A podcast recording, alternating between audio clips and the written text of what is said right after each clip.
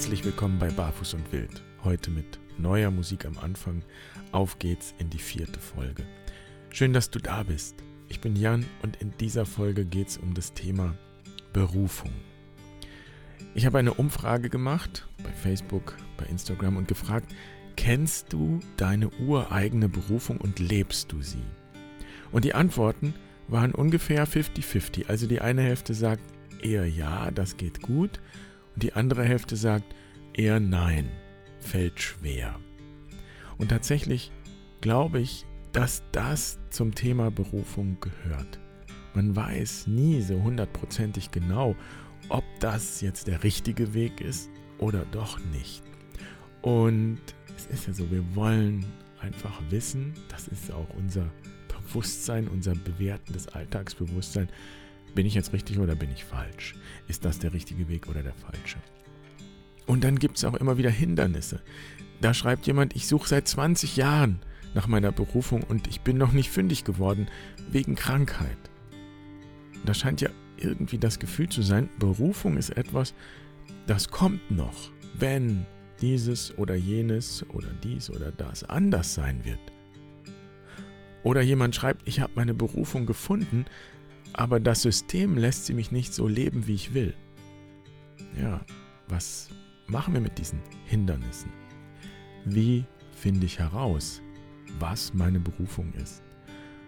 Und ich habe sieben Punkte, sieben Kriterien ausfindig gemacht, die dabei helfen können, das herauszufinden oder das zu beurteilen. Ähm, eine Schneise durch den Lebensdschungel zu schlagen. Und diese Kriterien sind natürlich nicht einfach vom Himmel gefallen, sondern die stammen aus unserer Arbeit in der Lebensschule.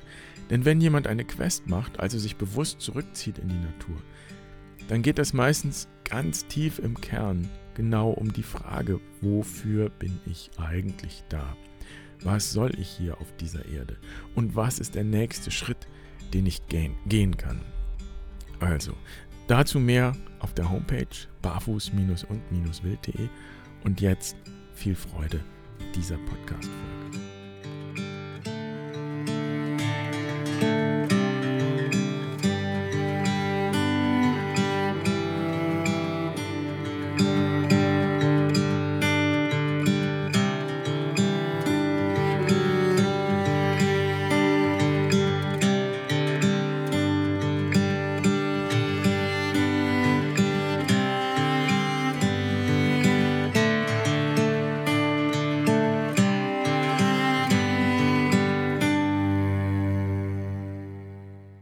Ich muss zugeben, dass ich schon Schwierigkeiten habe mit dem Begriff oder hatte zumindest sehr lange. Gerade weil er so religiös aufgeladen ist, habe ich mir vorgestellt, dass Berufung etwas ist, ja, das irgendwie eine Art göttliche Wahrheit darstellt. Und die Frage war immer, ja, wie komme ich denn auf die göttliche Wahrheit? Es fehlt ja irgendwie die Erfahrung, dass sich eben der Himmel auftut und eine Stimme mir sagt, das und das sollst du tun. Wie erfahre ich also, was meine Berufung ist? Es gibt außerdem ein, ja, ich würde sagen, überdimensioniertes Bild von Berufung. Scheint mir, als wenn das etwas Heiliges und auch sehr Besonderes wäre. Vielleicht sogar etwas, was nur wenigen zuteil wird. Ja, und solche Vorstellungen, die haben mir immer zu schaffen gemacht. Mir war das zu groß. Und ich glaube, dass es vielleicht vielen auch so geht, dass sie auch die Geschichten in der Bibel so hören. Also zum Beispiel die, wo Jesus dann Menschen beruft, wobei das da gar nicht steht. Er, er spricht sie einfach an und sagt, folg mir. Und wir sagen dann, das ist Berufung. Er spricht sie an, die lassen alles stehen und liegen und gehen sofort mit ihm. Es gibt diese Szene am See von Galiläa. Also Jesus hatte sich zurückgezogen an den See von Galiläa, da fast in seine Heimat. Und dann sieht er zwei Brüder, die sind Fischer. Und dann sagt er zu ihnen, komm, folgt mir nach. Und eben, worüber ich immer gestolpert bin, ist dieses, sofort ließen sie ihre Netze liegen und folgten ihm. Zack. Also diese Bilder von Berufung sind ziemlich groß. Und eigentlich auch ein bisschen furchterregend. Ich erinnere mich irgendwie in meiner Jugend gab es mal so eine Veranstaltung von irgendeiner Freikirche Und dann saßen wir in so einem Bus, den die gemietet hatten, und es ging irgendwie um Jesus. Und hat Jesus dich auch berufen? Und jeder musste sagen, wann der Tag war, an dem er sich für Jesus entschieden hat. Wow, bei mir gab es diesen Tag nicht. Also ich konnte mich jedenfalls nicht an ihn erinnern. Ich habe gesagt, ja, Jesus war irgendwie schon immer da. Mm, und ich habe mir auch nicht wirklich weiter Gedanken darüber gemacht. Und irgendwas hat sich auch gesträubt in mir, das so festzulegen. So. Deshalb habe ich mir ein bisschen Gedanken gemacht, ähm, was könnte ich denn unter Berufung verstehen, so dass es mir hilft? Für mich wäre der erste Punkt, Berufung ist etwas Naheliegendes. Es ist nichts, was weit weg ist. Es ist nichts, was hoch über mir ist oder irgendwo in der Ferne liegt, sondern es ist naheliegend. Berufung liegt direkt vor meiner Nase. Und es gibt diese wunderbare Geschichte von Franz von Assisi, der ähm, ja auf der Suche ist und dann heißt es, er kommt an diesem kleinen Kirchlein vorbei, das verfallen ist, San Damiano. Und es ist, liest sich fast so, als wäre er fast vorbeigegangen. Und dann geht er doch rein. Und in diesem kleinen Kirchlein findet er dieses ganz berühmte Kreuz, dieses franziskanische Kreuz von San Damiano. Und es heißt dann in der Legende, das Kreuz hat ihn angesprochen und gesagt, bau diese Kirche wieder auf. Und Franz von Assisi krempelt die Ärmel hoch und hat sein Herzensprojekt gefunden. Aber es war nicht weit weg. Und das führt direkt zum zweiten Punkt. Berufung kann klein sein. Ich finde, das ist eine gute Nachricht. Sie muss nicht groß sein. Es geht nicht darum, die Weltherrschaft zu übernehmen. Ich habe ähm, schon den Eindruck, dass wir auch gesellschaftlich ja in so einer in so einer Stimmung leben, wo man ganz schnell so das Gefühl hat, wow, wenn ich nicht berühmt werde, dann habe ich mein ganzes Leben irgendwie vergeudet, dann ist es nichts wert gewesen. Ich würde sagen, Berufung kann klein sein. Und es ist eher wie ein Same, den du in die Erde legst. Und es ist schon genug. Und dann schauen wir mal, was daraus wächst. Wenn Berufung klein sein darf, heißt es ja nicht, dass daraus nicht auch was Großes erwachsen kann. Der dritte Punkt lautet, Berufung ist leicht. Wenn es wahr ist, dann fühlt es sich leicht an. Und das heißt ja nicht, dass es einfach ist. Das heißt auch nicht, dass man es immer billig kriegen kann. Das heißt nicht, dass man dafür nichts tun müsste. Aber es heißt, dass es flutscht. So. Und wenn ich mich vergleiche mit anderen, dann werde ich wahrscheinlich nicht meine Berufung finden, sondern ich werde immer etwas tun wollen, was eigentlich andere tun. So, dann wird es irgendwie schwer und anstrengend, ja, weil ich eben versuche, eigentlich jemand anders zu sein, als ich bin. Wer vergleicht, hat verloren. Ähm, es geht um meine Möglichkeiten, es geht um meine Fähigkeiten, es geht um meine Berufung und nicht um eine Berufung. Wenn es schwer wird, ist es höchstwahrscheinlich nicht mehr Berufung. Hör auf zu vergleichen, hör auf dein Herz, das würde ich sagen. Und ein vierter Punkt, Berufung muss kein Geld bringen. Es gibt so eine eigenartige Verknüpfung zwischen Beruf und Berufung. Und das ist ja nicht zwangsläufig. Also Mütter zum Beispiel und Großmütter, die werden auch in der Regel von niemandem bezahlt dafür, dass sie ähm, Mütter sind. Und wir brauchen sie ja trotzdem. Also es wäre wirklich schade, wenn erstens mal die notwendigen Dinge und dann auch all die vielen Projekte, Herzensideen, die vielleicht eben kein Geld bringen, weil sie sich nicht ökonomisieren lassen, nicht in die Welt kämen, weil wir sie für wertlos hielten, weil wir glauben, dass Berufung erst dann wertvoll ist, wenn sie auch ja, eben Geld bringt, wenn man sie zu Geld machen kann, wenn man damit seinen Lebensunterhalt verdienen kann. Und ich würde auch mal behaupten, dass die meisten guten Dinge nicht anfangen, weil jemand viel Geld verdienen wollte, sondern weil er einfach das getan hat, was ihm liegt. Und dann kann es sein, dass das irgendwann auch einen finanziellen Ausgleich bringt, der ja wieder ermöglicht, dem vielleicht noch mehr zu folgen. Fünfter Punkt. Berufung wächst. Und Berufung darf wachsen. Und manchmal ergeben sich ja Dinge auch erst beim Tun. So. Vielleicht ist das auch ein bisschen die Wahrheit in dieser Geschichte, wie aus Fischern Menschenfischer wurden. Da ist ja offensichtlich ein Zusammenhang, den der Autor herstellen wollte. Das heißt, die konnten etwas, das Jesus in diesem Fall gebrauchen konnte. Und sie waren gerade zur rechten Zeit am rechten Ort und so sind sie gewachsen. Sie sind nicht mehr nur Fischer gewesen, sondern sie sind jetzt auch Menschenfischer geworden, was auch immer das jetzt heißen mag. Ähm, Berufung kann wachsen, das heißt, mm, es ist ein Prozess, eine Entwicklung. Und ich würde auch sagen, wachsen ist ja ein schmerzhafter Prozess, weil es auch eine Veränderung darstellt.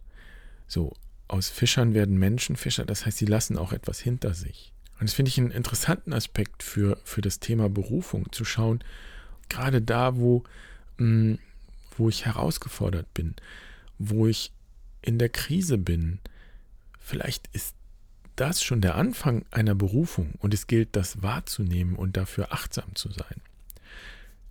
Kürzlich ist mir die Geschichte von der Autorin von Harry Potter irgendwie äh, zu Ohren gekommen oder ich habe es gelesen. Und sie hat irgendwo gesagt, dass, dass Harry Potter nie gegeben hätte, wenn sie nicht gescheitert wäre auf der ganzen Linie.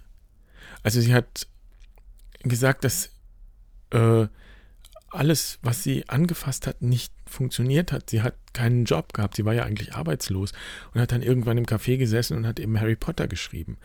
Und sie sagt, dass sie eigentlich gescheitert ist auf der ganzen Linie. Sie hat kein Geld, äh, nichts sprach dafür, dass sie hier berühmt sein wird oder viel Geld verdienen wird. Aber das hat dazu geführt, sagt sie, dass alles weggefallen ist, bis auf das Wesentlichste. Und sie sagt so, ich habe aufgehört vorzugeben, dass ich jemand anderes bin als die, die ich bin, und ich habe angefangen, meine ganze Energie ins Abschließen der einzigen Arbeit zu investieren, die mir wichtig war. Wäre ich bei all den anderen Dingen erfolgreich gewesen, dann hätte ich nie diesen unbedingten Willen gefunden, in dem Bereich alles zu geben, in dem, in den, zu dem ich wirklich gehöre. Ist krass, wie sie sagt, der Tiefpunkt meines Lebens war eine stabile Basis, auf der ich mein Leben neu aufgebaut habe. So, Berufung ist Wachstum. Berufung kann wachsen, Berufung darf wachsen. Und wachsen lassen heißt nicht gegen die Wirklichkeit ankämpfen, sondern aus der Wirklichkeit heraus einen Schritt tun. Sechster Punkt. Berufung kann Liebe auf den zweiten Blick sein. Das heißt für mich, dass Berufung nicht unbedingt das ist, was ich so unbedingt will, äh, was irgendwie meinen Vorstellungen entspricht, meinen Träumen oder ähm, ja, sondern dem Ruf folgen. Das kann heißen, eine Gelegenheit wahrzunehmen, sie zu ergreifen, auch wenn nicht alles daran perfekt erscheint. Ja, vielleicht ist es sogar etwas, was ich eigentlich auf den ersten Blick gar nicht will.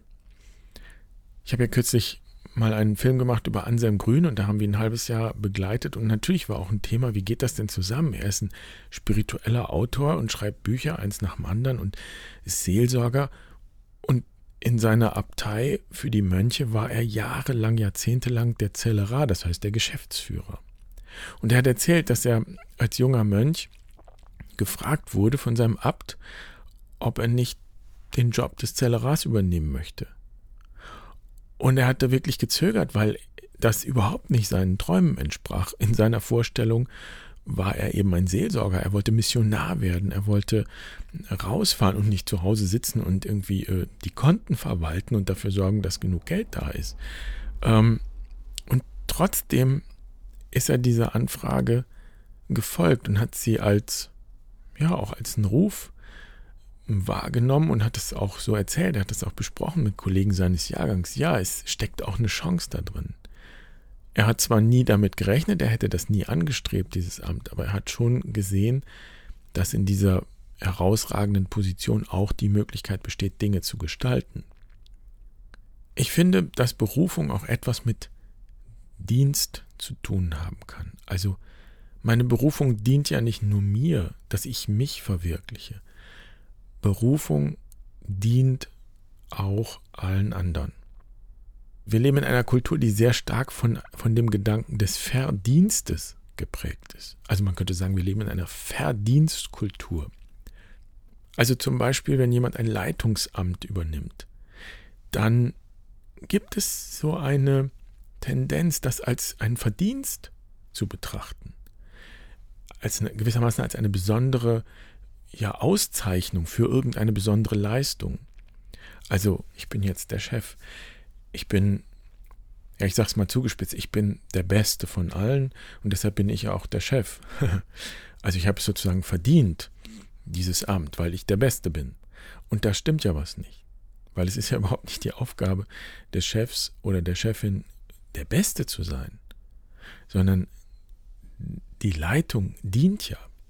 Es ist interessant, dass es bei den Franziskanern äh, das Leitungsamt in einer Hausgemeinschaft, das ist, da heißt der Chef nicht Prior wie in anderen Orten und Prior kommt ja von herausragend, vorrangig sein, der Erste sein oder sowas.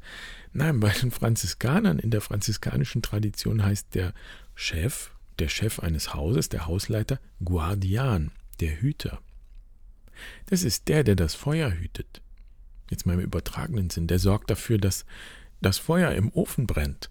Ähm, und wir haben früher immer gesagt, der Guardian hat eigentlich die Arschkarte, weil er letztlich ziemlich viel machen muss weil er kümmert sich. Und niemand hat sich um diesen Job gerissen. Aber manche haben ihn richtig gut gemacht. Und darin haben sie ihre Berufung gefunden. Wenn ich Berufung irgendwo suche, wo ich gar nicht bin, dann kann das nicht funktionieren. Berufung hat etwas mit dem zu tun, was ich tue, wo ich gerade bin und wo ich auch angefragt bin. Und die Frage ist, wie ich damit umgehe. Und spannend wird es für mich, wenn, wenn Menschen klagen über ihren Beruf, wenn sie unzufrieden sind mit ihrem Beruf. Und dann wäre es interessant hinzuschauen, warum ist das so? Vielleicht braucht es gar nicht viel, vielleicht braucht es gar keine große Veränderung, sondern einfach auch nur eine klare Entscheidung, das jetzt zu tun und diesen Bereich zu gestalten. Und ein letzter Punkt, der siebte Punkt. Ich würde sagen, Berufung kann gerade in dem liegen, was dir am meisten Angst macht. Also manchmal steckt die Berufung da, wo ich viel Angst habe, weil mir eine Aufgabe, die sich mir stellt, oder eine Vision, die ich habe, ein Traum, einfach zu groß erscheinen. Ich habe das Gefühl, ich schaffe das nicht. Und ich möchte behaupten, dass es nicht zu jeder Berufung gehört, sich mit Angst auseinanderzusetzen. Überhaupt mit Widerstand. Weil Berufung auch etwas mit Veränderung zu tun hat. Das ganze Leben besteht aus Schwellen und Übergängen, weil wir wachsen und reifen. Und jede Schwelle ist herausfordernd. Also man könnte auch so sagen, Berufung liegt ja irgendwo in dem oder hat mit dem zu tun, was geboren werden will. Da will etwas Neues entstehen. Das kündigt sich an. Äh, das kann ja viele Anzeichen haben. Äh, entweder werde ich gefragt, ob ich etwas tun kann, oder ich habe eine Idee. Also da will etwas in die Welt. Und wir wissen, dass Geburt etwas furchtbar Anstrengendes ist und auch Herausforderndes und auch sehr Schmerzhaftes sein kann. Also die sieben Punkte nochmal zusammengefasst. Berufung ist naheliegend. Die ist nicht fern, sondern sie hat mit dem zu tun, was mich umgibt. Und kleine Ermutigung und Erinnerung, Berufung kann klein sein. Es kommt auch auf jede kleine Berufung an. Ich weiß gar nicht, wer entscheidet, ob es klein oder groß ist. Berufung ist leicht. Wenn es wahr ist, ist es leicht. Das heißt nicht unkompliziert oder einfach oder schnell zu haben, aber leicht im Sinne von, ja, es, es, es hat eine Dynamik, es, es kommt, bringt etwas in Gang. Berufung muss kein Geld bringen. Es geht nicht darum, erfolgreich zu sein. Es geht darum, etwas Notwendiges zu tun. Hm, wie es immer so schön heißt, ich tue, was ich tun muss.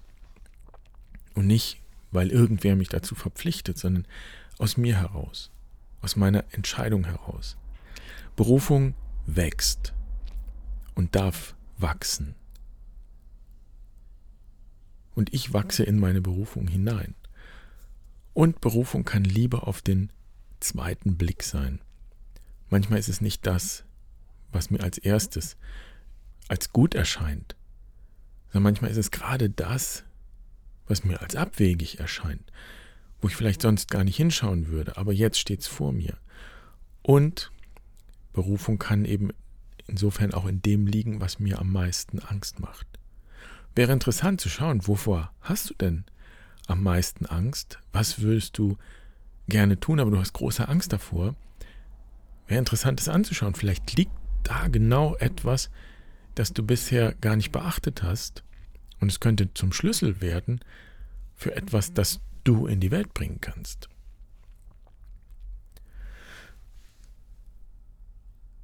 Vielleicht kann man es auf den Punkt bringen und sagen, Berufung ist etwas, das jetzt und hier ist. Und so ist es ja auch in der Geschichte, wo Jesus diese Fischer anspricht, jetzt und hier. Und es ist ja auch interessant, dass Jesus sich zurückzieht in die, eigentlich an die Peripherie. Er geht nach Galiläa zurück. Er war ja in Jerusalem gewesen, im Zentrum. Johannes der Täufer war ins Gefängnis geworfen worden. Und Jesus verlässt Jerusalem, vielleicht auch um sich in Sicherheit zu bringen, vor Herodes. Auf jeden Fall geht er in die Provinz, an den ganz einfachen Ort. Und wenn ich hier an unser kleines Dorf denke mit seinen tausend Einwohnern, dann, dann wäre das genau der Ort, den Jesus da gewählt hat. So ein Ort. Und seine Botschaft ist, kehrt um, das Himmelreich ist nah und wir wissen, dass diese Übersetzung eigentlich mh, hm, so ein bisschen knapp vorbeigeht. Jetzt ist das Reich Gottes schon da. Hier, mitten unter uns. Und ich würde sagen, wenn man es so betrachtet, jetzt und hier ist Berufung, dann gibt es zwei Dinge, die uns hindern an Berufung. Das ist die Zukunft und das ist die Vergangenheit. Also aus der Vergangenheit kommen meistens ja so negative Bewertungen, Dinge, die uns runterziehen, die uns vielleicht auch klein machen, die uns gefangen halten, irgendwelche Glaubenssätze, die wir annehmen über uns oder über andere oder über Dinge. Ähm, und die können uns regelrecht gefangen halten. So, das führt dazu, dass wir Gelegenheiten nicht erkennen und auch nicht ergreifen. Und diese Vergangenheit, das, was da zurückliegt, das braucht Zeit. Es braucht Räume, in denen wir uns mit dieser Vergangenheit befassen können. Räume, in denen wir alte Wunden heilen können, alte Schuldscheine zerreißen. Also zum Beispiel, hätten meine Eltern mir ein Klavier gekauft, dann wäre ich heute ein großer Pianist. Wenn ich mit so einem Schuldschein rumlaufe, dann werde ich nie in der Gegenwart ankommen und schauen, ja, was kann ich denn jetzt tun, weil ich immer, immer zu versuche mh, hm, zu verschmerzen, dass ich nicht Klavier gelernt habe, indem ich es meinen Eltern vorwerfe. Aber das bringt überhaupt nichts, weil die können diesen Schuldschein gar nicht einlösen. Sie können es nicht besser machen, als es war. Es war halt so. Hm. Und so bedeutet es, sich mit der Vergangenheit zu befassen und ins Reine zu kommen, sozusagen, ermöglicht uns in der Gegenwart zu sein und das Notwendige überhaupt zu sehen und dann in Angriff zu nehmen. Und die Zukunft kann uns auch hindern, in der Gegenwart zu sein. Und wenn man so will, kann die Zukunft uns tatsächlich hindern, in unsere Berufung hineinzuwachsen, wenn man so will, wenn wir uns zum Beispiel in großen Träumen verlieren. Ich will damit nicht sagen, dass große Träume äh, nicht angebracht werden. Im Gegenteil, große Träume und Visionen sind was Wunderbares und was Wichtiges. Wir sollten uns das auf gar keinen Fall verbieten. Es hilft aber nichts, wenn wir die wie ein Schild oder so ein Transparent vor uns hertragen. Ähm,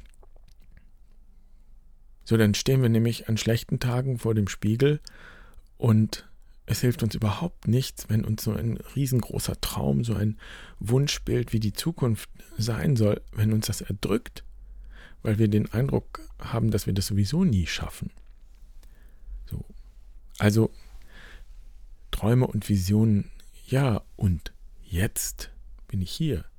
Das heißt, die Frage ist, was ist der nächste Schritt? Ziel im Auge behalten, auf jeden Fall. Und was kann ich jetzt tun? Ich würde deshalb sagen, Berufung finden wir nur in der Gegenwart oder man könnte auch umgekehrt sagen, Berufung findet uns nur, wenn wir in der Gegenwart sind, im Hier und Jetzt. Und ich glaube, das ist der Grund, warum die meisten religiösen Traditionen und spirituellen Wege irgendeine Technik bieten, um ganz und gar hier und jetzt anzukommen. So Meditation zum Beispiel. Und es ist aus dem Zen so eine wunderbare Geschichte überliefert, dass die Meister, die Zen-Meister mit ihren Schülern geübt haben, hier und jetzt zu sein. Und zwar auch richtig zu warten. Und warten heißt da zu sein, aufmerksam zu sein, ein aufmerksames Warten. Das könnte so eine Haltung sein. Die Schüler mussten die Augen schließen und die Lehrer haben sich von hinten an sie rangeschlichen und haben versucht, sie zu schlagen. Das heißt, die Schüler mussten sehr genau hören und aufmerksam sein, um diesem Schlag ausweichen zu können. Und was wäre also, wenn wir jeden Augenblick voller Erwartung wären und auf die Dinge achten, die geschehen und darauf achten, wie sich die Dinge fügen.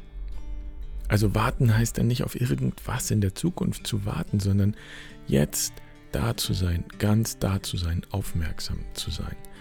Denn in Wahrheit ist alles schon da. Und wir können nur den Rahmen schaffen, in dem es wachsen kann. Berufung ist dann auch nicht etwas, das ich mache, sondern das ich zulasse.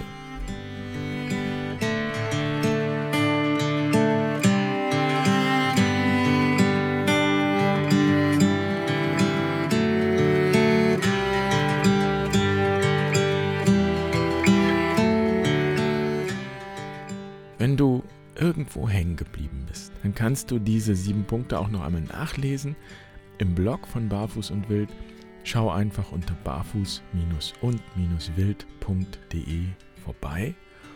Und wenn du das Thema für dich weiterverfolgen möchtest, dann empfehle ich dir unser Online-Seminar Wilde Weisheit. Da geht es nämlich genau darum, klarer zu sehen, wo du jetzt stehst und wer du jetzt bist und was der nächste Schritt sein könnte findest du auch auf der Homepage. Und das Motto der wilden Weisheit, das finde ich immer noch richtig gut und es passt auch sehr gut ans Ende dieses Podcasts. Mach das Leben, das du hast, zu dem, das du willst. Und manchmal bedeutet das, gar nicht viel ändern zu müssen. Nur die eigene Haltung. Tu das, was du tust, entschieden. Entscheide dich dafür, da wo du bist, ganz du selbst zu sein und dann wächst du in deine Berufung hinein.